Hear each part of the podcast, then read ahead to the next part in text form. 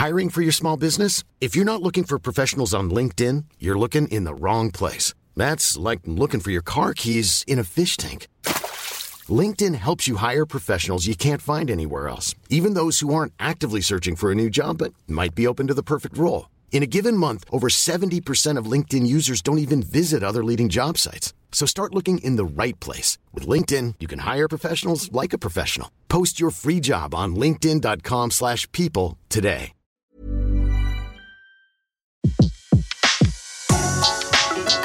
Le meilleur de séances radio est maintenant sur We Love Cinéma. Tout de suite, retrouvez en direct le réalisateur Darren Aronofsky aux rencontres 7e art de Lausanne avec Flashback sur Séance Radio. So let's welcome Darren Aronofsky.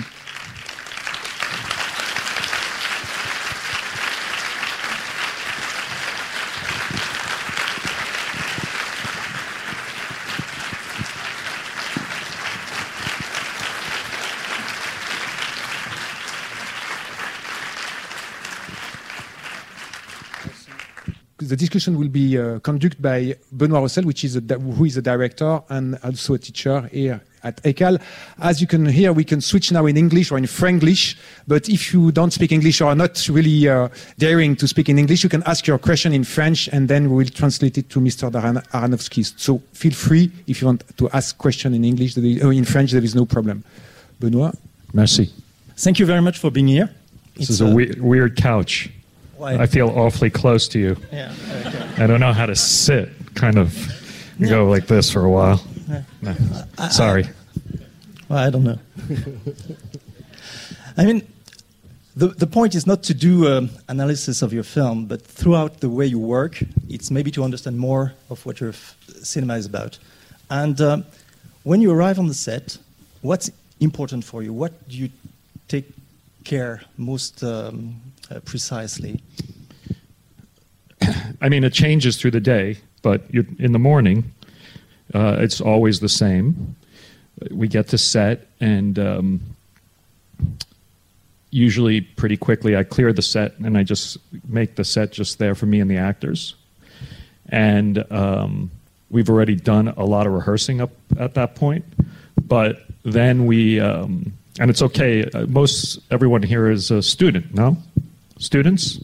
So I'll, I'll be a little bit more technical and less entertaining. So, so we take the set and we'll work out the scene, and then I'll invite usually the cameraman and or camera woman and uh, the, the production designer and a few other department heads, and we'll do we'll perform the scene for them, and then the actors go off to hair and makeup and costume, and uh, and then usually the DP, the DOP controls the set and lights the set, and then eventually the uh, actors come back and uh, and then there's always some fine tuning after that, but that's usually how we get the first shot off in the morning.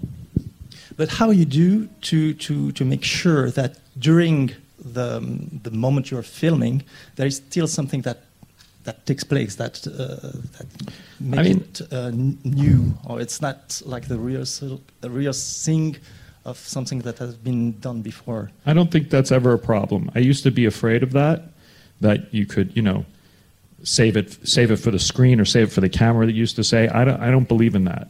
I just, I think actors are, um, you know, professionals, and that's their job to be able to create emotion.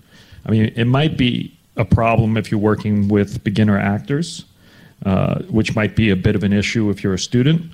But even so, I think having more rehearsal and trying things out um, is always interesting. I think sometimes when there's a really strong emotion that has to happen, you may want to be ready with a camera because sometimes, as soon as a character really lets the emotion out, it's hard to get something that strong again. But is it something you did from the beginning, or you just decided to improve that rehearsal on these kind of things in your film? But in your first film, for example, when you were really a young filmmaker, uh, did you have decided to have a lot of rehearsal, to talk a lot with uh, actor before going on the set, or is it something that you just discover film after film? I guess it's it's evolved somewhat, the, but it, the method's probably very similar. You know, on the first film, our mutual friend Sean Gillette, who plays Max in, in Pi, was uh, also came up with the story with me. So we spent a lot of time talking and thinking about it before we even ever got to set. So um, I don't know. I think it's really important to have a lot of conversation and a lot of trust with uh, actors beforehand even if the actor costs a lot of money and they ask you a lot of money to have rehearsal or things like that, is it different for this actor really well known? Sometimes they don't want to do that or they, they have no time to do that before going on the set. Well, it, it depends. I mean, you know, on Mother, we actually had three, four months of rehearsal, which probably wow. no one's, ever, very few films ever do that. And I kind of wanted to do that because Mother was a special case. Um, you know, but then something like um, Noah, you get the actors two weeks beforehand um, so you sort of have to do the best you can with, um, although that's not completely true because you cast the actors earlier. So even though they only show up at location two weeks before, there's usually a, a couple of months beforehand where you can have a lot of conversations with them and you're starting to get their focus. What I like very much in your film, it's the, the ability that you create throughout the editing, throughout every visual effect also, to make the viewer take almost the place of the character. How do you manage to do that? Well, it's one of the things I've been most fascinated about film and kind of how film is very different than theater is that, you know, in movies you can put an audience into the character's head. You can really give a subjective experience to an audience um, because you can enter what they're looking at and you could also get really, really close to their faces so that you can feel their emotion. I've said a few times before that I think one of the most overlooked inventions of the 20th century is the close up, which was an amazing sort of um, moment, I think, in human history because it allowed audiences to sort of see another person really up close without thinking about themselves, yet being able to sort of see very, very honest and open emotions. So that's kind of the power of cinema is that um, you can show a, a, kind of a pure, true story told through an actor's journey. Does that make sense? But when when you start, I mean, what's the, the, the starting point? You say, well, that's a story that can make sense to to make a film out. It usually starts with an idea or an image. Um, sometimes there's a story at the beginning, but there's usually there's usually an idea at the beginning before the story is there. There's usually something that's captivating that I can't get out of my head. Uh, that I sort of keep circling and adding things till until you know it becomes more and more alive. I, I, I kind of described it earlier today as uh, there's some famous thing about bl- the blind man and the elephant, right? And he just feels the different parts of the elephant and he thinks it's different things. But it's similar with like a theme and a story. There's usually something invisible that you're circling that you want to tell, and only when you're about halfway done with the script you actually realize what you're writing about.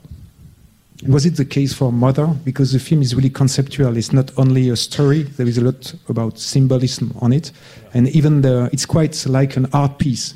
It's something like a, not really a film in the first way. When you read the script, for example, there is something really conceptual on it. Was it different for you uh, working on this film and writing this film? It was a different, very different process. What I was trying to do is. Um, that's definitely this is definitely not uh, appropriate for children in a little bit. Um, but, you do, but you're welcome, you're welcome English. to stay. I, am okay. I'm not responsible for the scars I might produce on your child's brain. Um, I think uh, with with uh, I, I, was very very. I've always been very jealous of singer songwriters and musicians because um, in a day or an afternoon they can create a song that becomes sort of um, you know could represent a generation. You hear stories about "Hey Jude" wrote, written in, in an afternoon or something, and you know singer songwriters get to do a very pure thing where they basically can put a single emotion into a song, and um, so I had an idea for. I had a feeling, and I wanted to see if I could really sort of capture that feeling quickly and execute it quickly and what would happen. So it was a, it was a very different process, and it came from a lot of different places. It, it was similar to maybe like Pi, which was everything I was thinking about at the time when I started to write Pi. And I think Mother also was, you know, I was thinking about my personal life, I was thinking about the political situation in the world, and I was thinking about a few other ideas, and they sort of all blended together to become something very different. And I wrote it very, very quickly. As soon as I had the idea, I couldn't really stop thinking about it. And um, I ended up writing it very, very, very quickly. And then it became about developing it after that. And it was different than other films because other films we usually waited till the script was really o- almost complete before we started building. I wanted to see if there was a way to take an idea and an emotion and make it as quick as possible. Was it immediately? There is always immediately linked between the screen screenplay and the casting because there is the, the, the main characters, the two main characters, really important in the film. In the even the way they are looking and the fact that one of them is not Uh, an English speaker, uh, a Spanish Right. speaker. Is it something that you think I- immediately? I think it always comes later. I, I don't think the only time I ever really wrote something for an actor was when we worked on the script for The Wrestler and we knew Mickey Rourke was going to be in that. I think every other film, we don't ne- necessarily know who's going to star in it. Actually, the other one would be we knew Natalie Portman was going to do Black Swan, but mm-hmm. outside of that, you know, usually the actors I end up casting are not my first choice. So it, I never really perceive an actor when I'm writing. Um, but then, you know, when when Jennifer expressed interest in the project, it got it was just a really exciting possibility because she hadn't done anything like that before, and and stretching her range was an exciting thing. But it was not your first choice. You didn't think. no, no, of no, that's not true. No, no, that's not true. What you said? No, no, no. No. I, I just, I, I never thought someone like her would want to do such a crazy movie. But when you are writing, you don't have in mind an actor for Nev- this. No, never. never, never. Just, I think the characters always lives by itself, and then the actor always changes it and adds something to it. But even a deaf actor, an actor from uh, old time, for example, just to have this kind of uh, actor in head as a model, never. Okay. Never, no. Well, there is some sequence, and we will see one just after, where actually we don't get exactly what's happening. It goes very fast, the editing is very quick, but it's close to experimental cinema. You, Which movie? I mean, it's in Requiem for a Dream. There is a sequence we will see uh, just Oh. after. Take the Maybe- baby out. Maybe. Yeah, take the baby out now. we can see now the this trick now. Yeah. And then there is two students. We have a question, question Please. for you yeah, about this. I'd love to talk to the students. Yeah. Oh, that's cool.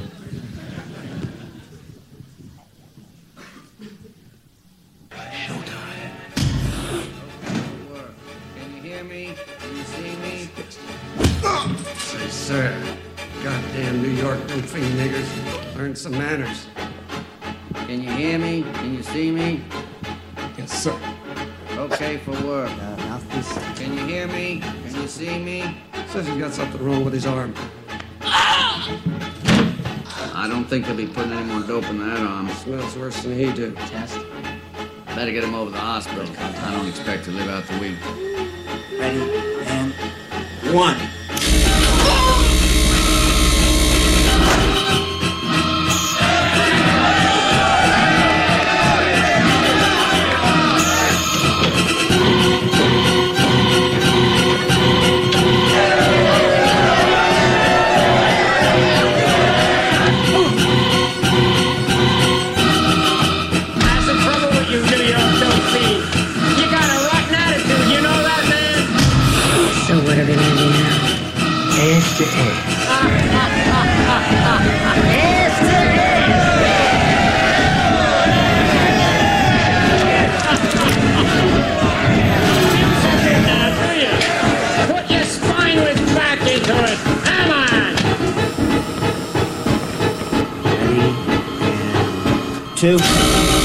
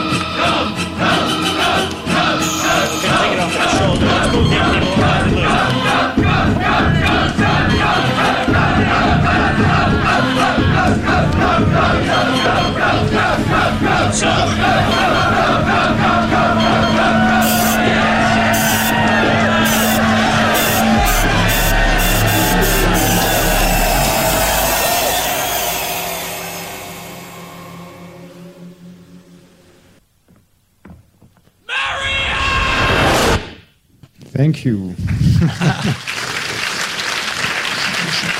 Benoît, je passe la question aux étudiants ou- I, I don't want to spoil the, the question of Lucas, who, who choose this uh, short uh, moment, but it's quite impressive to see it from here. And uh, the, the, but there is things that we don't understand at the beginning, and then more and more it goes by the repetition. We, we get it. I mean, how much is it written in advance? This kind of moment or sequence. Uh, I'm sure that was just written as um, it was. Pro- I, I don't really remember, but I'm sure it was written with small sentences about um, about the different things and the intercutting. But I'm sure the intercutting is much more uh, is a lot more in this. I, and I think that just we spent a tremendous time in the edit room. We actually even the whole thing is cut so that the length of um, shots actually gets less and less and less, almost like um, a drum roll speeding up. And so we actually scientific, mathematically sat there with how many frames we could use and made it smaller and smaller. And it's pretty, um, it's pretty rhythmic in that way, um, just to sort of climax, you know. Yes. So I was wondering, how do you manage, uh, like, to see all this this violence during the period of the editing, and how do you personally receive this violence? Well, it's all make believe. So we're not actually doing the violence uh, or the sex. It's make you know it's make believe. So I'm usually looking at how to make it not look make believe and look real. So I'm trying to make it more intense usually, but it, it doesn't. It, the you don't really live with it in that way, in the same way that the emotion that the audience that sees it for the first time feels. I think about that a lot to sort of because that's my job is to feel like the audience as much as possible and to absorb you know I, I have to constantly keep reminding myself to put myself in your shoes um, but you know the images by themselves are not they- they're they're not violent or sexual in any way because I know how they were created. I was there, and on set that's not happening. So Is it something that it was written on the script, this sequence, or something that you decided when you was editing the film? And Which how part? was it? This part that we just saw now. I mean, all this montage sequence with uh, all of it's all of it's scripted. Um, in the same way with a storyboard or really written. Oh, oh, you mean like a shot? Um, I don't think this was deeply storyboarded. I, I can't. I'm sure I did some some storyboard work because I used to do a lot more storyboard work back then. Um, but I'm sure it was all shot listed, meaning I knew every shot I had to get and basically where I was going to stick the camera before the day started. You know, but that changes sometimes when you get to set and you see, you know, if there's a machine in the way that you can't move, like uh, the scene with Marlon where he's cooking in the kitchen. There was tons of different machinery and stuff, and so we had to work around that stuff. Um, you know, and then I think the, the scene with Marion was much more documentary style. We sort of created a scenario, and and and there were a lot of non actors there, so we had to create that setting. Um, and then something like Jared and and um, Ellen, who both are doing very physical um, things. Like Ellen has to do the shock stuff, and she was she was probably seventy at the that time or sixty nine at the time she did that, and um, so that was very. Maybe she was younger. I don't. No, I think I can't remember how old she was, but still, we were. You know, we had to make sure she was safe, and so it was all very, very deeply figured out and and and careful. because it's something that uh, happen often in your film. The fact that there is a kind of monta- montage sequence, something really strong, violent or not, but with a lot of uh, feelings on it. How you can write that? In which way are you explaining that in a screenplay? Because it gives me the feeling that it's a kind of solution that you have when you were editing the film to to make to break something in the process of telling the stories. But Right. when you have to write this kind of sequence, because a lot of students are now working on screenplay, how you do that? I mean, you try to capture the mood a bit, but you recognize that you're not going to know how all the cuts are going to work until you get into the edit room because you don't know what the different real emotions that an actor is going to give you in in extreme sit- situations like that. So you have to remain open to to that type of work. It's okay, little baby. But what you say also for a sequence like this one, I mean, it's kind of a musical, a visual musical thinking or vi- visual musical editing, and you work with the sound, the stories, the remaining images, and then the movement. Everything is kind of a cooking that's take place in the editing room. Yeah, I mean, it starts at it does start at the screenplay phase, and then it um, accelerate. You know, then when you're shooting it, you're thinking about certain things, how certain shots will hand off to other shots, and then you know, with this sequence, there was a lot of a lot of manipulation in the edit room. Um, I mean, another good example would be the fountain, which was combining three different time periods. But the way we did a lot of those transitions were really thought out. So that restricted us for where we would come from and where we, we would go. But, um, you know, we were able to manipulate it a bit, you know. Or something like Mother is kind of one continuous idea. So there is was very little cutting we could do in that film, and we had to figure out other ways to sort of manipulate the speed and the tempo of it. You, you've been doing some films with a, a few money and some with big budget. What have you learned from the big budget and from the, the film with less money? There's there's really no difference. Um, there's always never enough money.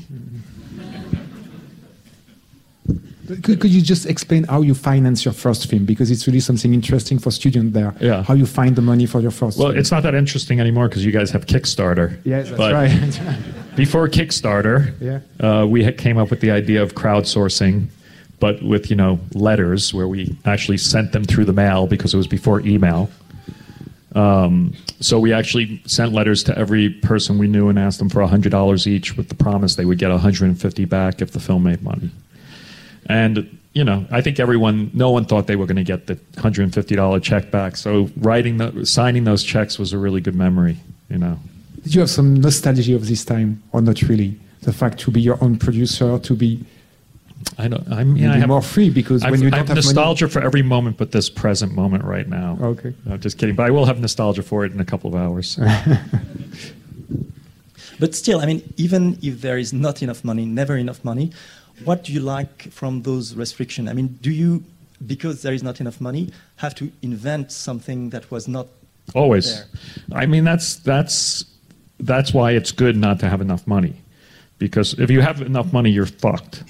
You know, and it won't be a good film. The the restrictions and the boundaries is where creativity begins. So if, unless you know the box that you're making that you're working in, you don't really know how to work. So as as soon as you can figure out what that box looks like, the more creative you can be. But for example, when you have a big budget, what do you push more? Everything. I mean, everything. It's all, usually it's time because you want more time with the actors to create stuff. And then, I mean, the big budget film was Noah. It was about, um, there were all types of, you know, how much rain could we afford? How many extras can we afford? How big are the special effects? So you're always pushing everything to make it as fantastic as you can. Should we get questions? Yeah, we, do you have a, if someone have a question, just raise your hand. I would go there. Oh, it's good to see him run, huh? Why do you say that? I'm too Sorry, fat? Is just because you're the No? big boss. Okay. Um, thank you for being here. I'm super excited because you're one of my big exp- inspirations for uh, studying film, actually. And I wanted to ask, how was the writing process in the beginning for you? When we were starting out, was there a lot of self doubt involved, or how did you manage to actually bring it to the to the end? There's still self doubt. every day. You know, so I think it's important to have self doubt because it makes you work harder. You know, I think you, just keep. It, I think self doubt's a good thing. You know, I think once you lose that, you're in trouble, and so you should constantly be questioning why you're making certain decisions. For me, writing is always a hard job. Um, you know, I like the collaboration when you when you sort of daydream with friends about what the story can be, and I usually have to do a lot of that. I spend a lot of time with different friends talking about the story, and then eventually I research it so much and I think about it so much that it becomes time to write, and that's usually very lonely time because you mostly write alone, or at least I do. And um, I like those comedy writers who can sit in a room and just hit jokes back and forth to each other. I've never seen it, but that's my imagination about them. Um, but you know, when you write these films, I'm often alone, and then it's it's it's hard and it's lonely, and then but it feels good when you get through it. The one of the best pieces of advice about writing I've read is um, Lucas said to Coppola, vice versa, that um, once you get once you start, you got to get to the end, and don't go back too much. And I think for me, it's it the the um, it's it's more like screenwriting is more like sculpture than any other type of writing because it's very structural, um, telling stories for for movies, and it's important not to if you if you were making a sculpture of a person and you focused on the hand at the, way too much time, then usually the hand will be bigger and more detailed and kind of you sort of want to slowly take away at the piece of clay or marble that you're working on, layer by layer by layer, um, so that the end and the middle are as good as the beginning.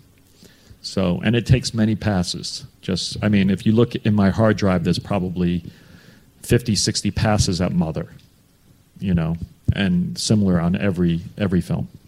What, what's, what do you do, for example, when you think you reach a stage where the script is maybe good enough to do something? I mean, do you read it in front of people? Do you make other people read it? What, what kind of exchange do you have to know how Yeah. far, how good it is?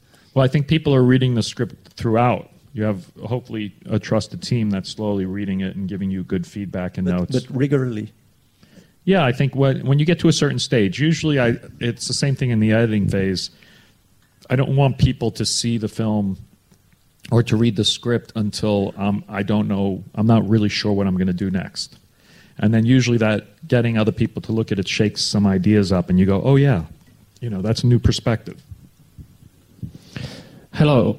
I would be Hello. interested in the mood on a set and how does it feels like to be, to shoot such a violent scene and like you said you're actually pretending to shoot some violence but what kind of appointment do you make with the actors um, to to keep their intimacy and and so on Well, I mean, it's usually very calm on set, you know, because things are only happening between action and cut. Sometimes that's different. You know, when we did The Wrestler, we stuck Mickey, you know, backstage and on on stage uh, in the ring in front of real audiences at real promotions with real wrestlers. So that had a real energy to it. It was almost like sh- probably what it feels like to shoot a concert film because there was a concert going on, yet we were sticking our our actor in the middle of it.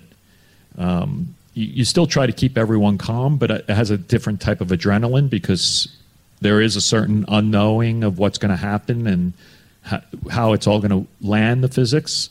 Um, but usually, in all of the stuff you saw in Requiem, it's a very controlled, you know, set where everyone's only acting when you between action and cut, and the rest of the time, you know, everyone's joking around. Or in in the some in, in some actors will withdraw and stay serious and want to stay in it. Other actors will just want to, you know, talk and hang out. Um, I have a question about the, the scores, the musical scores in your movies, because your movies are also very famous. Uh, the scores of the movies are very famous. and uh, of course Clint Mansell, but also Tchaikovsky. it's it's very important in your movies. But in your very last movies, Mother, you completely removed the musical scores, and you removed it because I read that uh, you hired a composer, but uh, in the final movie there was no music, and I found it very powerful. And uh, would you say is it an evolution to, I to remove the musical component? I mean, there was a. I worked for seven months with Jóhann Jóhannsson on the score for um, Mother, and we worked very closely together. And the music was awesome. We actually even recorded a bunch of it. Um, but there was something really weird. Whenever you put music in the scene, something went off the. Something wasn't working, and we tried a lot of different things, and we couldn't figure it out. And I think what we realized is, um, and what I was trying to do with Mother was to tell a movie completely from one character's point of view. So in the case of, I wanted to tell Mother's point of view and just her point of view. Yet in the film, she is always wondering what's going on. And as soon as you put music into a scene, you're telling the audience what to feel. Music is like such a secret tool by filmmakers to manipulate the audience. Um, you can, you know, very, very easily make an audience feel something. But I didn't want the audience to know what to feel in the movie. I wanted them to be leaning in to see what the actor was doing and trying to figure out, like she is, what's going on. And so every time we put music, it just um, it fell apart. But maybe So- some, some, sometimes music is what the film is thinking. You are saying something in the film, but sometimes music can be the subconscious of the film in a way. Yeah. Is it something that you didn't want in this scene particularly? I didn't want to give. I didn't want the audience to have any idea. I wanted them to. Fig, I wanted the audience to figure out with her what was going on. I didn't want to give them any clues. I wanted Jennifer to be the only person supplying evidence of what she was feeling, because I wanted to put the audience for two hours into her head. You know, except for the first scene and the last scene, which is from Javier Bardem's point of view. The the entire movie, you're over her shoulder or on her face. That's it. There's no wide shots. It's just those two shots, and that was just that was my box. You know, it's interesting. I I, did, I had less financial limitations on that film, but how I controlled it was just by having two shots in the film, which is over her shoulder and her face, so that I was limited where I could how you know where how I can shoot it, and that that created incredible difficulty and limitations. What, what you just said about Mother and what you said just before about um, the wrestler, I mean, it's very close also to documentary. I mean, to, to catch something that take place just in front of the camera. I mean, what the, the, the setting of these um, uh, fight uh, events, and also this situation in the in the in the in the house. Um, is it something you're familiar with? I mean, is it something you, you, you look for? I mean, I my first training in the, when I first started studying filmmaking, it came from like a cinema verite place. So I think that was a big influence. Uh, I think I got away from it, you know, doing Pi and Requiem and um, and and The Fountain, and then when I started to work on The Wrestler, I realized that Mickey was such a fascinating character that almost making a documentary on Mickey Rourke playing the wrestler was a good movie. So it was kind of like I let Mickey. I mean, I you know that wasn't Mickey's hair, that wasn't his wardrobe. uh, You know, he hates wrestling, but I was able to sort of you know do put his personality front and center and let him be who he is, and uh, and then sort of create a fiction around it. But like we did complete documentary in that like we went into a supermarket a tiny tiny crew and we had we couldn't afford extras so we had real people coming over and ordering meat. And mickey would you know without gloves and just his dirty hands would be cutting the meat and then writing a random price on it. And at one point a pa came to me and was like you know these people are going and they're buying the meat and I was like, you know what? That's probably a bad idea because it's not sanitary, and I don't. So we should probably intercept them and take the meat back from them, and or something. But all of that, like all those people in the deli counter, are are half of them are real people, and that was fun. That was, um, And it was good, I think, for Mickey because he has such an incredible personality. He he just can hang out and talk to anyone, and we sort of captured that part of it, and that became part of the wrestler. I think Mother was completely constructed. Everything, even though it has that same kind of verite feeling, every single moment was constructed and and um, and created um, in front of her. Uh, we were talking about uh, budget. Where do you cut at first? Uh, can we hire people for free to work in a film? Well, I've never done anything for free, um, and I don't recommend it. And uh, I mean, pe- people. I mean, I, there were times we didn't pay people, but like on Pi, fifty percent of the of the back end of that movie went to the investors, and the other fifty percent was was split evenly amongst all the filmmakers. So I own as much as this as the guy who held the boom on on Pi. Um, we all got like one or two points of it because it was like a 25, 26 person. So it was a very kind of um, socialistic approach uh, because I couldn't afford to pay people. I probably should have borrowed money because I would have made a lot more money. But it's funny because we still get checks from Pi and we still write, I don't know, 50, 60 checks and mail them out to people. And so people are still making money off of that movie. And it, it was cool because, like, certain people, once again, this was pre um, Facebook, so there were people that we lost touch with. And we just put, kept their money in a bank account, building up. And then we found like one, the guy who's the gaffer was living in Japan for years. And then suddenly he got a big check and it changed his life. He, and it started crying to me on the phone. So, you know, beautiful things like that happen, you know. I think there is the opportunity now to, to look at um, uh, another extract of. Wait, what is it? Black Surprise. Swan. One of Oh. your films. Yeah, it will be a Black surprise. Swan. Black Swan. Okay. Something from you. Okay. I hope so.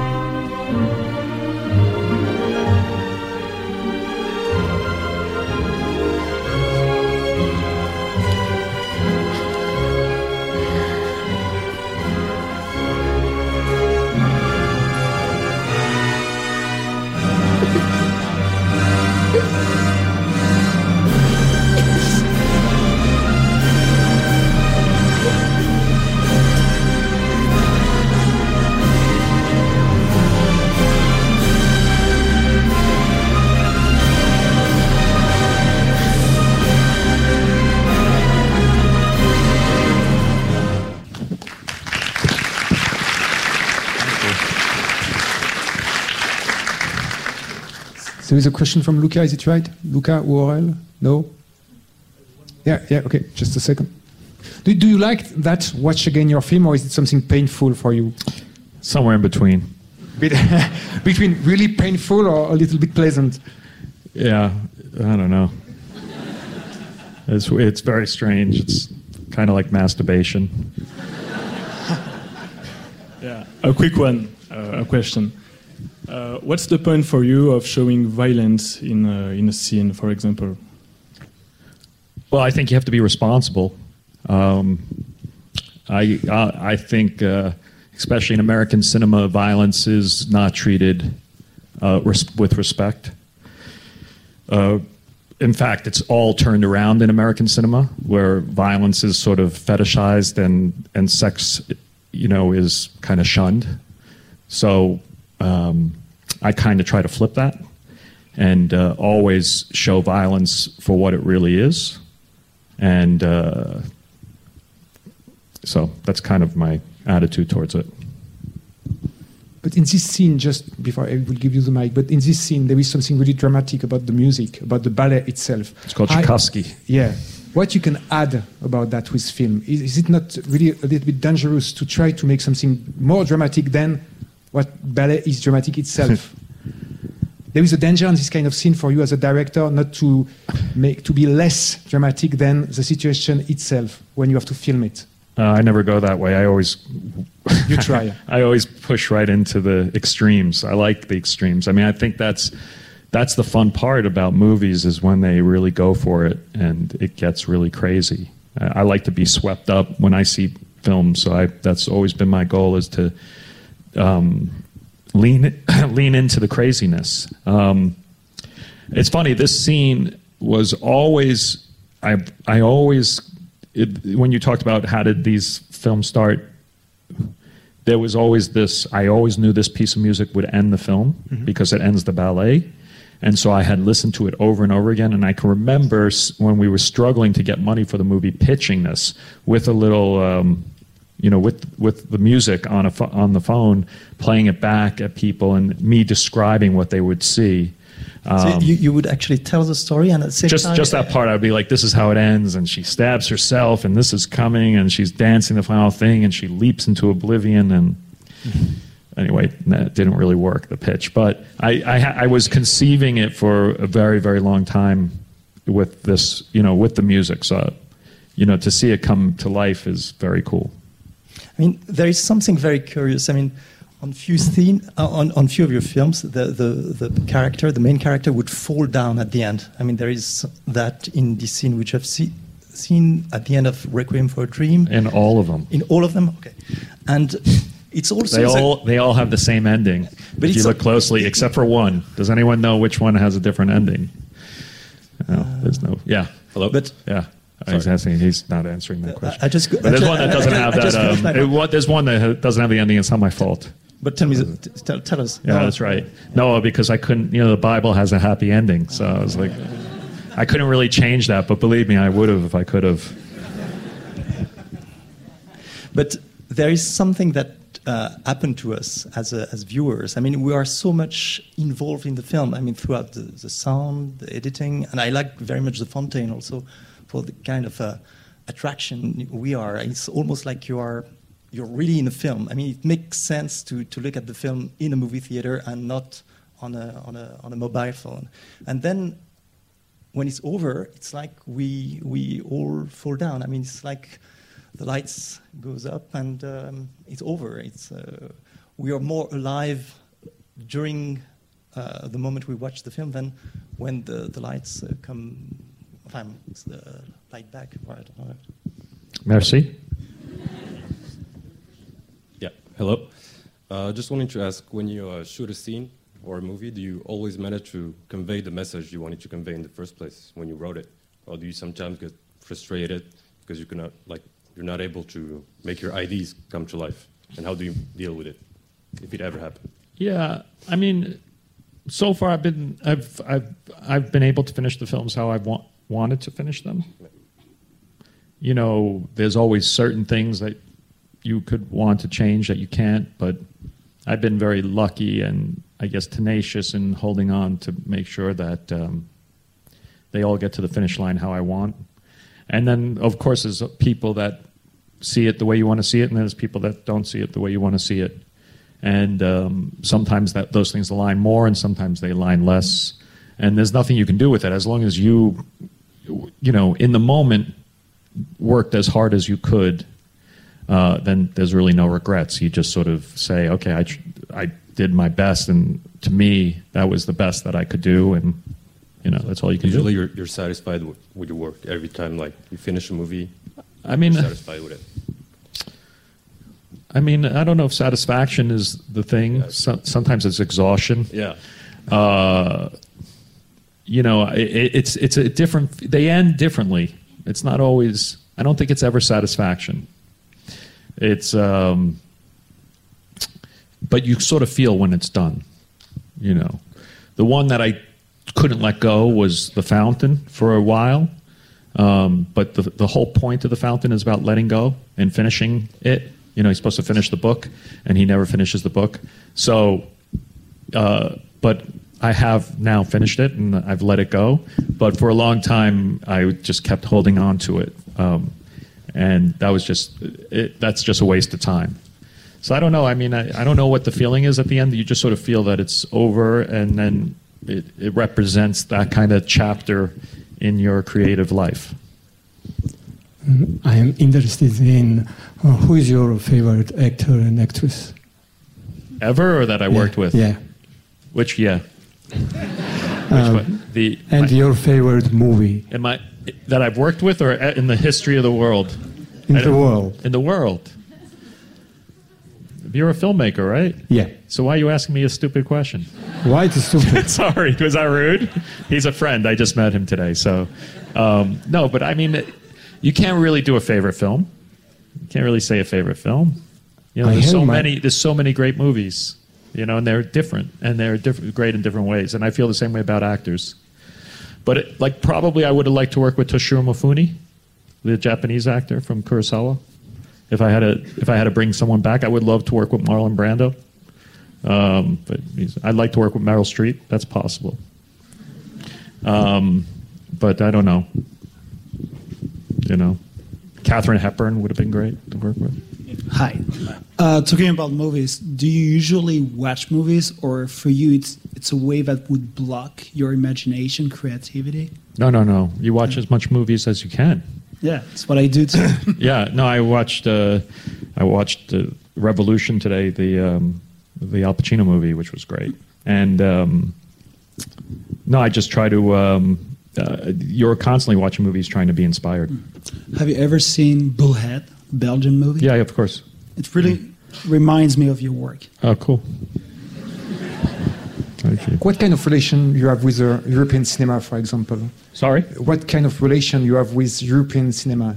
Do you see a lot of European films? Yeah, yeah, of French course. film what kind of film? I mean, uh, I like think you? I- as soon as I didn't grow up with that much European cinema, but because it wasn't really possible in America when I was a kid, it wasn't really. Um, it was hard to seek out, especially where I was from in, in New York City, which was a, kind of a an out, the outer outer part of New York City.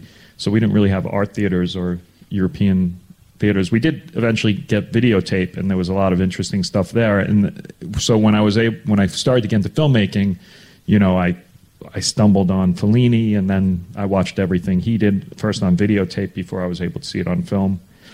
Um, so yeah, I, I, I- did different. Um, I had uh, long relationships with most of the European masters. That just over several years, I got addicted to them. because generally, you know, we always like something which is really far away from you. For my generation, for example, New Hollywood was really something important, and because it was from America and really different from film we are making there. Right. But for you, as an American, what is your connection with New Hollywood and film were shown there? All this period of American cinema. Do you feel a connection between you and them, or it's something totally different? I for think you? there's a connection between the independent film movement of the '90s, which I think I'm part of, and uh, the New Hollywood to a certain extent. Like New Hollywood was, you know, uh, rebelling against, um, you know, the big musical studio films, and they were returning to realism, influenced a lot by European filmmakers, actually. And then um, I think then there was a big sort of popcorn, you know, blockbuster movement of the '80s Mhm. and um, I think the independent film movement was sort of a reaction to that. And now you look at the Academy Awards this year, and it's all kind of independent films that are the biggest films. So, um, But you feel more, fro- from Yeah. outside, you feel more alone today, you as a filmmaker in American film industry, because in those times there is a bunch of uh, filmmakers. We have the feeling that they were working together or they knew each other. Uh, When we are watching your, uh, following your career, we have the feeling that you are more alone, a little bit lost in the American film industry. well, thank you. No, is it?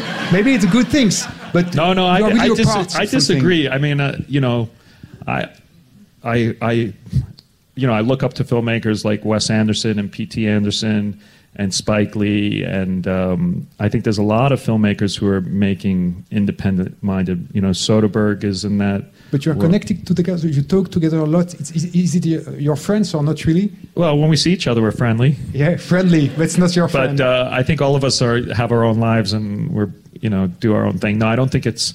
It felt it feels like that was really a movement and a club. I don't know if we have something similar. Although I I don't know. I think like Quentin and Rodriguez are really good Maybe, friends, and they have a they have they have a But is it something you are nostalgic of? This kind of strong feeling of brotherhood in the 70s from filmmakers as I don't know Joe Dante or, or Yeah. John Landis, people like that, working together or knowing each other. It would be nice to have more friends, but I don't know. But not not not really in the film industry. no, no, no. I, I, I yeah. I don't know. I mean, I moved away from Los Angeles to get away from Mhm. uh, everyone talking about movies. So it's something you, you decide. I, I like to. sur- I Yeah. try to surround myself with people that don't talk about movies um, as much as possible, so that I have other ideas and other information comes in. And maybe you are more connected with the art world or something like that. Or- No. no, not really. A little give the bit. feeling when we are watching your film. There is something yeah. really Okay. plastic on it. Yeah.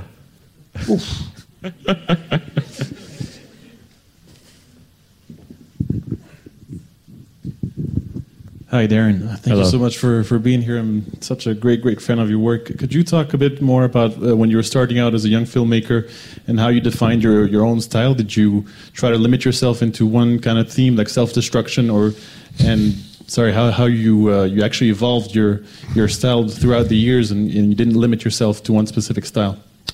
I mean, I, th- I, I hope that every movie has its own language, and that your job as a film director is to figure out that language. Um, you, you look at the story, you think about it thematically, and then you look at your resources and what you actually can pull off.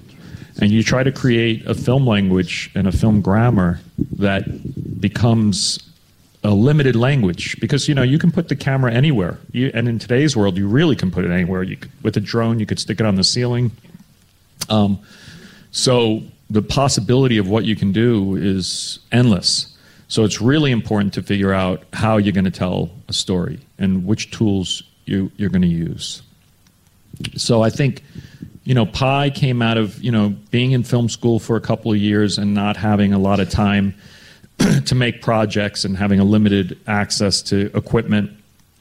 So we, you know, I learned very quickly that moving the camera um, cost you a lot of time. So I tried to figure out ways of shooting things from one angle and take advantage of that angle with as many things. And I think that sort of led to a whole sort of language. You know, the, the quick hip hop montage cutting stuff was just a quick way of sort of relating a lot of story across to an audience. Um, that was not expensive to do because we were shooting really tiny things, so we could do it in a really small space.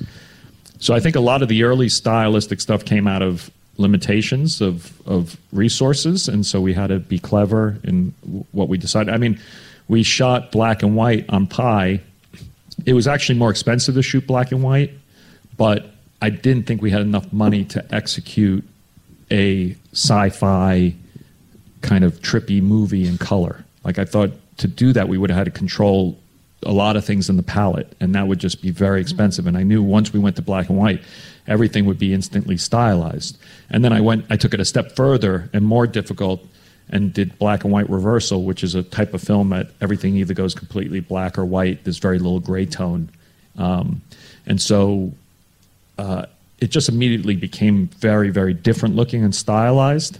And that was, even though it cost more expensive to develop the film, that was cheaper than actually trying to execute something uh, that contained visually. And then just, you know, the wrestler would be a different thing where, like, I knew Mickey couldn't really, Mickey wouldn't, Mickey isn't at his best when he has to hit a piece of tape on the floor.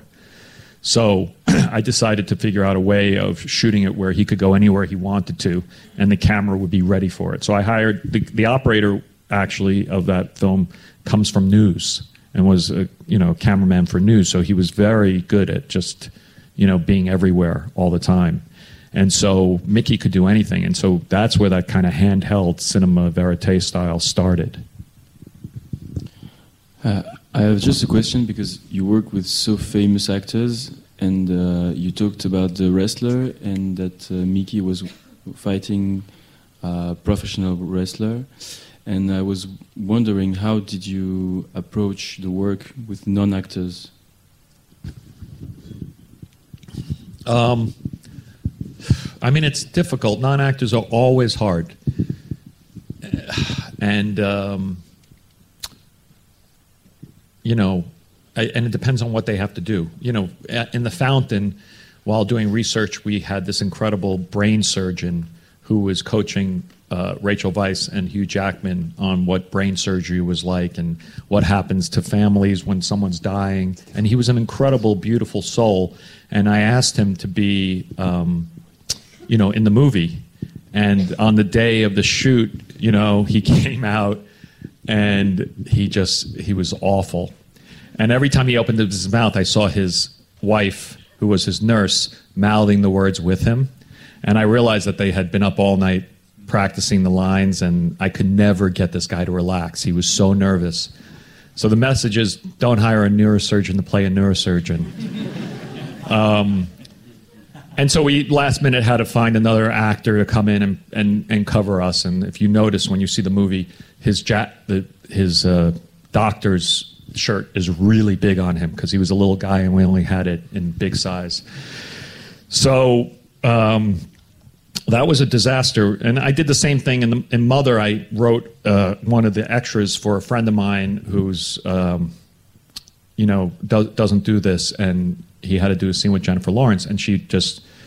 The second he started to act, I realized she was just destroying him because I put my friend against one of the best actors in the world, and it was just humiliating. So I pulled him aside. I said, there's good news and bad news. Which you want to hear? And he said, I'll, I'll hear the bad news. I said, Well, actually, they're the same. You're not an actor.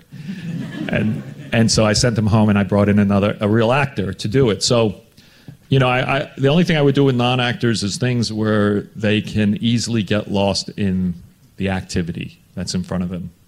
That's the only way I would work with non-actors is that they're actually doing something that they know how to do. So if you have a carpenter, if he's building a shelf, that's great. If he has to say a line while he's building the shelf, that you may run into trouble. Hello. Um, I would like to ask, as a director, um, you have an idea of wh- where you want to go, and uh, I was wondering, how do you collaborate? Because you have to deal with a lot of people, and maybe they have input. So either you don't disregard their input and you go to where you want to go, or you are the type of person who can incorporate input from whoever uh, around, and, and if so, how do you do it? Could you give us an example? It's called better or different. If the idea is better, you take it. If it's different, it's my choice. You know, so that's what you have to sort of say. You welcome ideas. You totally want ideas. You know, sometimes um, sound person or gaffer, someone you know that's usually will because I encourage it on my set. They'll come up to me and they'll say, "Hey, you know, maybe this will," and you're like, "Oh, that's great." Uh, and usually the ideas that come to you, they they come from super experienced artists and artisans that have been doing this for years and know tricks that you just may have never done. I mean, a lot of the, the thing as a director is you're on set once every couple of years. A lot of these people are back to back to back to back productions. I mean, I don't know how they do it. They finish with me and then next on Monday they they start a new production. It's terrifying because I'm so exhausted by the end of a shoot. I don't know how they do it. Um, so there's a lot of experience there. So you want to welcome it, and um, but you just have to be able to analyze really quickly if it's a better idea or a different idea. I think we have to, to, to close, but I want to ask you a last question. I mean, do you have an example of a very lucky accident that take place during the, the shooting? Something you did not expect, and that becomes something very interesting for the film. I'm sure there is. Um, usually, I mean, the first thing that popped in my head is an accident that happens with an actor, an emotion that you don't expect.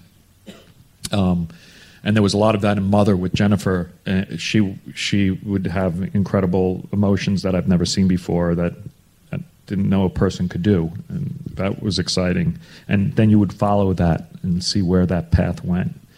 Um, I'm trying to think. There's there's probably so many accidents, and the second we finish this, I'll think of a lot of them. Um, but nothing's really popping into my head. But that is that is definitely part of the process. Is things rarely go exactly how you're planning them. And then when you get to set, you have to sort of be very truthful and honest to what's happening in front of you. And if it's not, and this goes back to your question, um, if it's not working out the way you want it to, which happens a lot, you have to sort of see what's happening in front of you and make the best of it. Um, and that's almost all the time because it's usually there's a problem with getting the camera in the right place because the camera can't move that quickly. So, how do I make it? You know, how do I make this limitation into something interesting? Thank you, Darren. Thank, you, everybody. Merci beaucoup. Merci. Bonjour, c'est Vincent Pérez. Euh, N'hésitez pas à suivre les rencontres 7e art Lausanne sur Séance Radio. Les rencontres 7e art Lausanne, suivez le programme et connectez-vous à Séance Radio. Retrouvez l'ensemble des contenus séances radio proposés par We Love Cinéma sur tous vos agrégateurs de podcasts.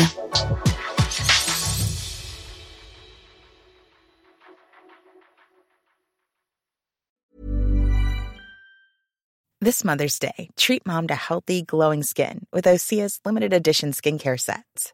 Osea has been making clean, seaweed infused products for nearly 30 years.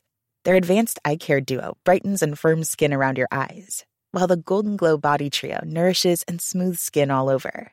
Go to OSEAMalibu.com and use code MOM for 10% off your first order site wide.